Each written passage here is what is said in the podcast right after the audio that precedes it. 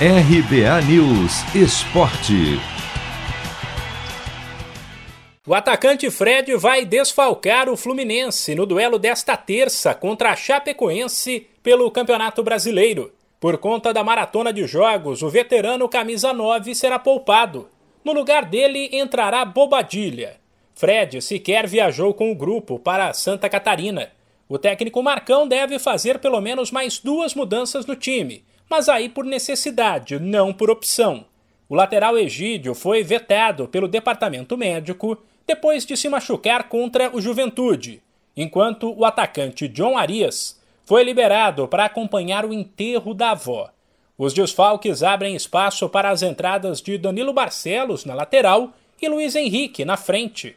Assim, o Fluminense deve encarar a Chape, pior time do Brasileirão, com Marcos Felipe, Samuel Xavier Nino Lucas Claro e Danilo Barcelos, André Martinelli e Iago, Luiz Henrique, Luca e Bobadilha. O duelo válido pela 19 rodada, que começou no fim de semana, mas não tem data para terminar, já que várias partidas foram adiadas. Será às nove e meia da noite, no horário de Brasília.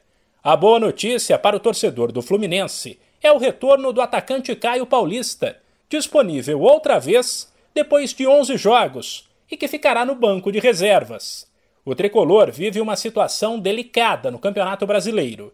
Aparece em 12 com 22 pontos, apenas 4 a mais que o América, primeiro time da zona de rebaixamento.